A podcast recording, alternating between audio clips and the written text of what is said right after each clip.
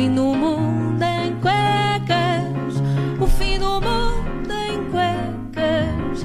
Venham branquinhas, bem lavadinhas, é o fim do mundo em cuecas. Bom dia, David Cristina. Ora, muito bom dia, uh, Maria João este e a fim todos. do mundo é sobre o quê? Uh, não sabemos, uh, vamos ver.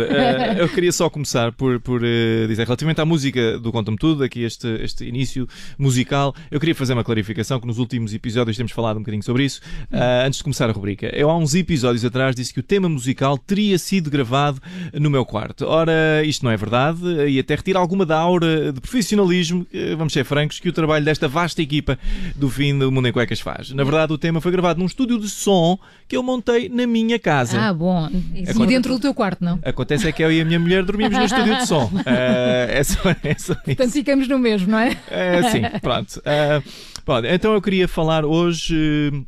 Queria alertar toda a gente, de uma vez por todas, eh, para os benefícios do yoga. Ah, gosto do tema. Uh, praticas yoga também? Eu não, não, não, não, nunca. A coisa mais aproximada de yoga que eu pratico é tentar calçar os sapatos sem me sentar.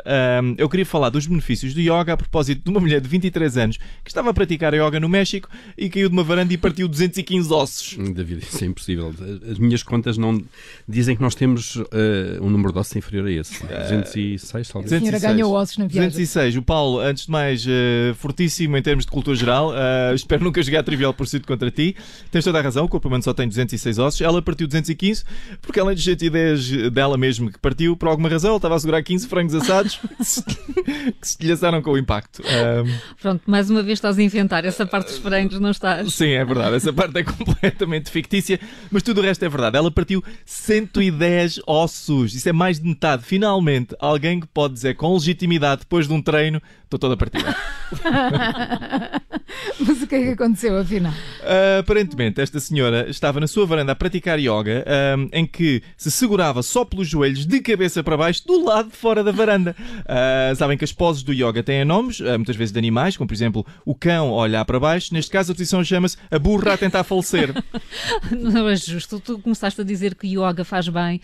Ela agora partiu 110 ossos. Onde é que ficamos? Ok, sim, claro, uh, tens toda a razão. Aparentemente o yoga ajuda imenso pessoas a recuperarem depois de partirem 110 ossos a praticar yoga. Uh, foi o que ela disse, pelo menos. Um, mas pronto, falamos de coisas sérias, só um bocadinho de nada. Uh, não, podia, não posso deixar de mencionar o que o António Costa apresentou a sua lista de nomes para o governo, ao Presidente da República ontem à tarde, foram aprovados, e neste novo governo o PM eliminou uh, algumas das relações familiares uh, e aumentou o número de mulheres ministras. Aparentemente o mote deste novo governo é menos família, mais mulheres. É um excelente mote para um governo, um péssimo mote para um marido. Uh, menos família, mais mulheres. Uh, estou meio triste com isto de eliminar as relações familiares no governo. Quer dizer, uh, este Natal as pessoas do governo têm muito menos tempo para governar. Como assim?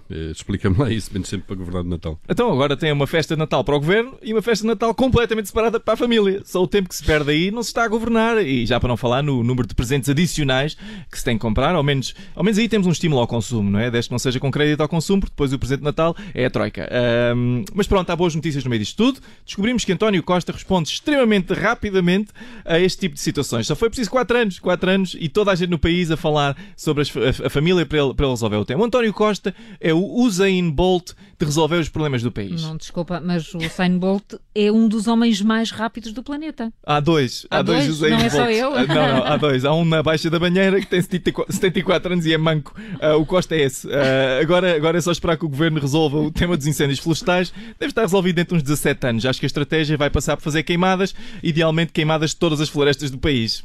David Cristina com o fim do mundo em cuecas. Amanhã há mais. E amanhã é também dia do WhatsApp Kids. Até amanhã, David. Até amanhã. O fim do mundo em cuecas, o fim do mundo em cuecas. Venham branquinhas, bem lavadinhas,